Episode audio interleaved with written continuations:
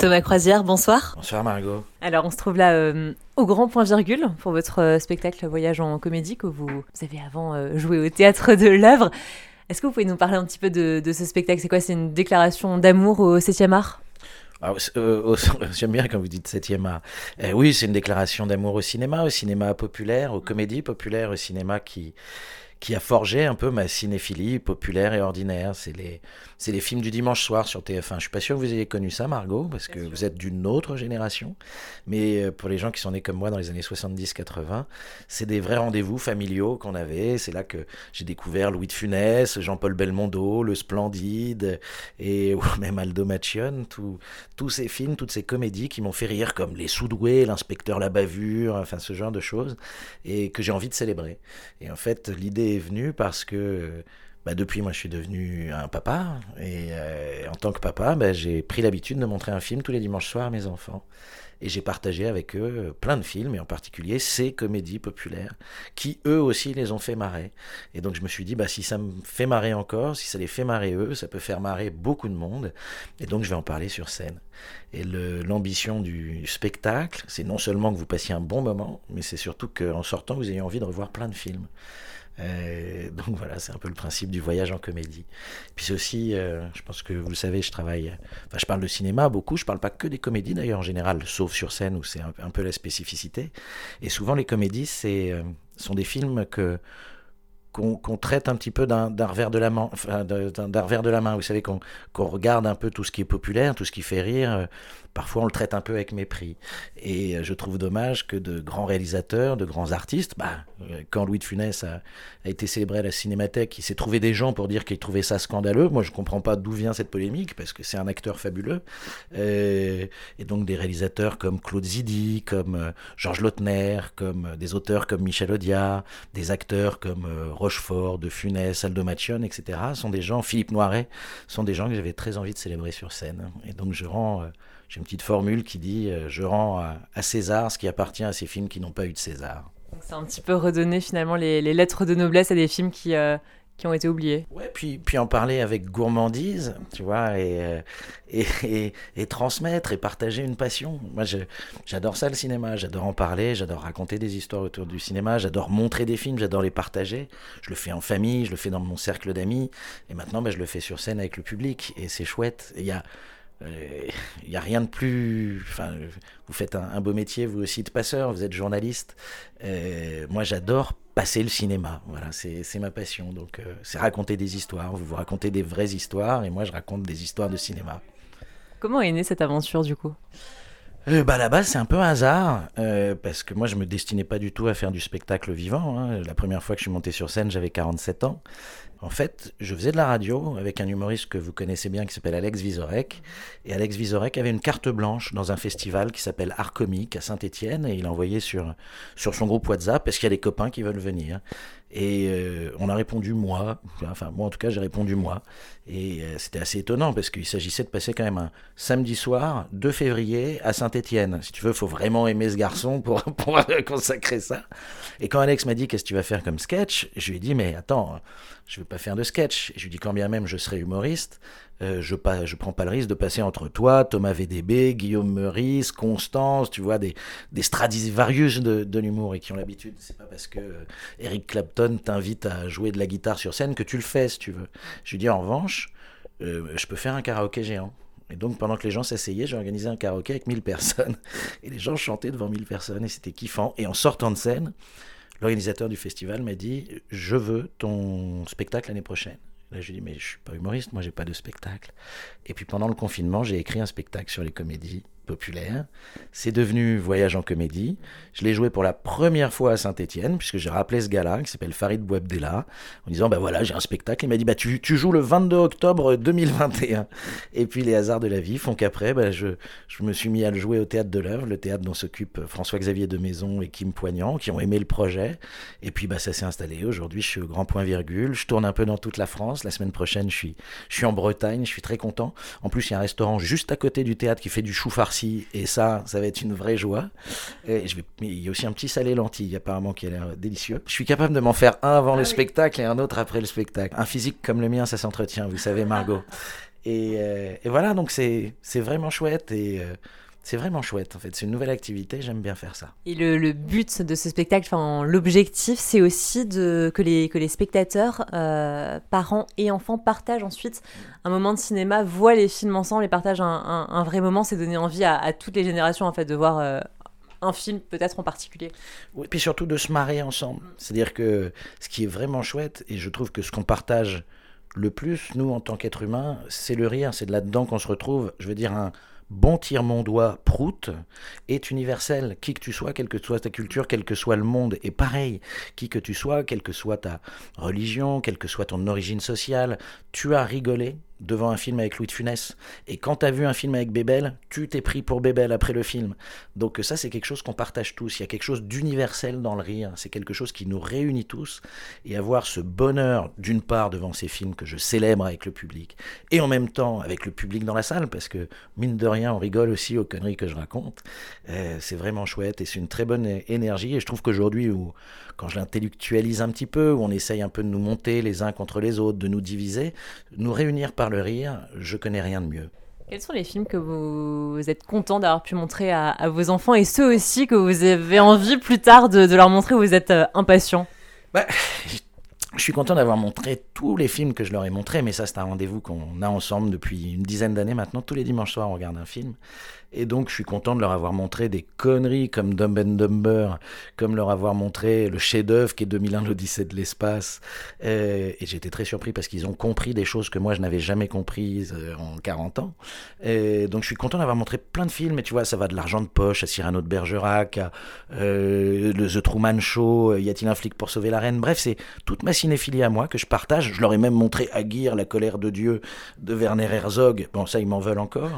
Et, et puis, puis non, il y a un film que je suis très impatient de leur montrer, c'est mon film préféré qui s'appelle Il était une fois en Amérique, mais il est un peu tôt pour le faire. Et c'est ça aussi qui est important, c'est et, c'est ça qui est chouette dans la vie, c'est que déjà la vie, il faut en profiter, il faut en profiter le plus longtemps possible.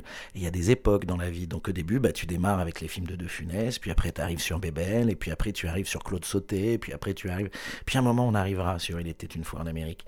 Mais il faut toujours faire les choses au bon moment, c'est-à-dire te souvenir, tu vois, parfois tu peux cramer des films, faut pas leur montrer le, parrain avant qu'il trop tôt. Mais comme tu vois, j'ai été très surpris en leur montrant Cyrano de Bergerac et j'ai juste montré ça à mon fils aîné parce que mon fils aîné était amoureux de sa cousine et il n'osait pas lui dire. Et là, je me suis dit, bah, c'est Cyrano. Donc je lui ai montré cette histoire et en me disant, c'est peut-être un peu exigeant pour lui. Il avait 7 euh, ans à l'époque. Et euh, il a adoré. Et moi, ça, j'adore ça, ces petits moments magiques. Et je me souviendrai toute ma vie. Le film se termine, il y a le générique qui démarre. Mon fils ne bouge pas. Il attend la fin du générique, il va faire pipi. Et là, je l'entends pendant qu'il vise bien le milieu. Hein, je l'entends dire c'est triste, c'est vraiment triste. Et le lendemain, quand il est rentré de l'école, il m'a demandé de revoir la scène euh, de l'homme de la lune. Tu vois, il se souvenait du film, il voulait le revoir. Et quand il s'est mis à faire du théâtre avec son école, sa scène qu'il a faite, c'est l'homme de la lune. Et ben ça, sans le cinéma, si j'avais pas montré ce film à mon fils, c'est des souvenirs que j'aurais pas, et ce seraient des souvenirs qui me manqueraient beaucoup. Vous parlez de cinéma avec euh, grande passion. Comment est venue justement cette passion euh, chez vous, tout petit? Ben, parce que le cinéma, c'est les émotions pour moi. C'est très, très simple à dire. Le cinéma, ça te fait ça te fait voyager, ça te fait, ça te fait pleurer, ça te fait rire, ça te fait réfléchir. Et puis surtout, le cinéma, c'est quelque chose que tu peux partager, en salle en particulier.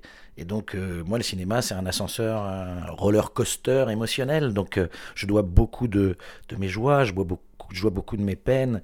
C'est aussi, euh, c'est aussi tes premiers encarts avec des filles. C'est aussi tes, tes, des moments avec ma grand-mère qui n'est plus là. C'est, tu vois, je me souviens, ma, ma grand-mère, je l'avais emmené voir Amélie Poulain en lui disant, bon, voilà, ça, ça devrait lui parler. Et quand le film a démarré, elle m'a dit, mais il n'y a plus les actualités. ça faisait des années qu'elle était plus allée au cinéma. C'était chouette. Et quand le film s'est terminé, elle m'a dit, oh là là, les jeunes, c'est compliqué. Hein. Et, et tu vois, c'est ces souvenirs de cinéma, c'est eux qui ont un peu forgé ma cinéphilie. Puis après, je me suis intéressé à, à, cette manière, cette matière, sur comment ça se fait, comment on raconte des histoires. Et puis, le cinéma, tu peux rentrer par plein de façons. Tu rentres par un film qui t'amène sur un autre film, ou tu rentres par un acteur qui t'amène sur un autre film, ou un compositeur, ou un auteur. Et donc, euh, voilà, le spectacle, c'est aussi rendre hommage à tous ces gens-là qui, qui m'ont fait beaucoup de bien euh, depuis 48 ans. Puis j'espère qu'il me fera encore du bien pendant longtemps. Vous avez un film quand même préféré, vraiment, s'il y, avait il y en a un à retenir? Ah bah, mon film préféré, c'était Il était une fois en Amérique de Sergio Leone. Euh, sinon, j'aime beaucoup après c'est assez classique, des choses comme Citizen Kane ou Casablanca, je parle chaque semaine des, films de ma vie. Et aujourd'hui, je, je parlais de Recherche Suzanne désespérément, où il y a Madonna qui explose vraiment à la figure du monde, et c'est quand même chouette. Je ne sais pas si vous l'avez vu ce film-là, mais c'est très intéressant, c'est une plongée dans les années 80, et il y a une scène où elle sèche son aisselle euh, avec un, sèche, euh, sèche-main, c'est mais dingue. Et puis il y a Rosanna Arquette dedans qui est belle comme le jour. Franchement, j'ai pris beaucoup de plaisir à voir ce film et je le montrerai bientôt à mes petits garçons. non, mais donc, euh, mon film clé, c'est Il était une fois en Amérique. Et si on doit parler de comédie, un, de mes films clés, c'est euh, L'aventure, c'est l'aventure. Parce que euh, même si ce film est parfois très foutraque, et quand tu le regardes, t'as immédiatement envie de faire partie de leur bande. T'as immédiatement envie de faire le con avec Lino Ventura, Charles Denner, Charles Gérard, Jacques Brel et Aldo Machione. Et euh, j'aime chez Claude Lelouch sa capacité à faire euh, des films de potes, de bandes. Quand tu les regardes, t'es joyeux. Il y a plein de petits trucs. En plus, ça commence sur, ce film commence sur le X centième de milliers, euh, coucher de soleil, plan de coucher de soleil et tout. C'est très créatif. Je vous rappelle quand même le point de départ du film, c'est d'enlever Johnny Hallyday pour relancer sa carrière. Tu vois, donc euh, il y a la musique de Francis Lay qui est super. Il y a Johnny. Euh, j'adore ça. Voilà. D'aventure, c'est, enfin d'aventure, d'aventure, non. L'aventure, c'est l'aventure. C'est un de mes, un de mes films clés. Et une réplique culte que vous aimez beaucoup bah, il y en a une que j'aime beaucoup, mais qui vient des, tontons flingueurs et qu'on connaît tous et qui est toujours d'actualité et qui justifie sans doute le fait que je fasse un spectacle sur scène. C'est euh, les cons, ça ose tout. C'est même à ça qu'on les reconnaît. Voilà, celle-là, je l'aime beaucoup. Et si vous aviez un casting rêvé pour, euh, pour un film Oh, euh, là aujourd'hui, si je devais faire un film avec une bande, moi, il y a un acteur que j'aime beaucoup, euh, qui est Philippe Noiret. Euh, et je repense très souvent à, à, son Je vous aime dans le vieux fusil. Euh, qui est un moment de, de, de, pur cinéma bouleversant. D'ailleurs, je parle un petit peu de Philippe Noiret. Mon, mon spectacle se conclut avec Philippe Noiret. C'est un grand acteur que j'aurais adoré rencontrer, avec qui j'aurais aimé travailler. Mais tu vois très vite quand tu dis Noiret, tu dis quoi? Tu dis Rochefort. Quand tu dis Rochefort, tu dis Marielle. Quand tu dis Marielle, tu dis Bébel. Quand tu dis Bébel, tu dis Briali. Quand tu dis, tu vois, tout ça t'amène sur des bandes. Et au fond, celui qui a été le plus proche de ce genre de kiff, c'est une fois encore Claude Lelouch qui a réussi à, à regrouper plein d'acteurs, plein de légendes. Mais comme tu vois, aujourd'hui, j'adorerais travailler avec Alain Delon, qui je trouve est un est un acteur fascinant euh, et à la fois un producteur courageux. Monsieur Klein, c'est lui qui le produit, c'est lui qui a l'idée du film. Euh, et on l'oublie, ça. Et c'est un quel grand acteur. Donc voilà, oui, moi, j'aime les acteurs. c'est con à dire, mais vraiment, j'aime les acteurs. Et est-ce qu'il y a une comédie euh, ancienne qui est aujourd'hui d'une incroyable modernité aussi pour, pour vous? Moi, il y a une comédie que j'ai revue cet été, et ça faisait longtemps que je ne l'avais pas vue, et j'ai pris une claque dans mon petit visage c'est la cage aux folles. Et très étonnamment, euh, tu vois, on, dit aujourd'hui un film comme La Cage aux Folles pourrait peut-être plus se tourner. Je suis pas sûr du tout. Et euh, j'en avais une image. Euh, c'était un peu effacé dans mon imaginaire. Je me souvenais de, de, de Michel Serrault qui en faisait des caisses en Zaza Napoli. Mais il y a un sous-texte d'une intelligence politique rare. Et je me souviens, je ne me souvenais pas de cette scène il y a un moment où en fait Michel Galabru incarne un, député euh, d'extrême droite et qui a des idées très arrêtées et en particulier sur, contre l'homosexualité. Et euh, ce Michel Galabru est le père de la fille que va épouser le fils d'Hugo Tognazzi. C'est un peu et donc il y a une scène de dîner. Dans cette scène de dîner est invitée la mère biologique du garçon et en même temps euh, celui qui joue le rôle de sa mère depuis toujours, qui est euh, Michel Serrault, qui arrive en perruque. Alors il en fait des caisses. Il y a une scène très drôle avec sa perruque. Et, à un moment il y a Michel Galabru qui dit mais mais enfin cet enfant il a combien de mamans? Et là tu as Hugo Tognazzi qui répond il en a une seule, il s'appelle Alban. Et ça, je dois dire qu'en 1978, je crois, le film, et la pièce était 73, c'était il y a 50 ans, et c'était d'une extrême modernité. Thomas Croisière, on l'a dit, vous avez commencé au, Théâtre de l'œuvre pour, pour ce spectacle. Vous êtes maintenant au Grand Point Virgule. C'est quoi la suite? C'est des tournées en province et d'autres dates à Paris dans une autre salle. C'est quoi? Écoute, déjà, on va essayer de faire euh, des... on va déjà essayer de faire des les bonnes trois dernières à Paris, bien s'amuser. Après, il y a bien sûr des dates de tournée euh, en province. Et en plus, c'est cool parce que souvent, j'y retrouve des copains. Donc, la première, je l'ai faite euh, à Lille, évidemment, puisque je suis originaire de là-bas. Et euh, donc là, je vais aller en Bretagne, je vais aller à Bordeaux. c'est très chouette à faire. Et puis, oui, on reprendra quelque chose à la rentrée et, en, janvier 2024. Mais là, pour le moment, je pense aux, aux dates qui se profilent. La dernière de mes dates, c'est le 3 juin à Bordeaux. Et après, je pense que je vais prendre trois mois de vacances qui seront pas volés. Ça me laissera du temps pour passer du temps avec mes enfants et regarder des films avec eux. Et qui sait, peut-être avoir de nouvelles idées pour un nouveau spectacle. Bon spectacle eh ben, Je vous remercie. J'espère que vous allez bien vous amuser.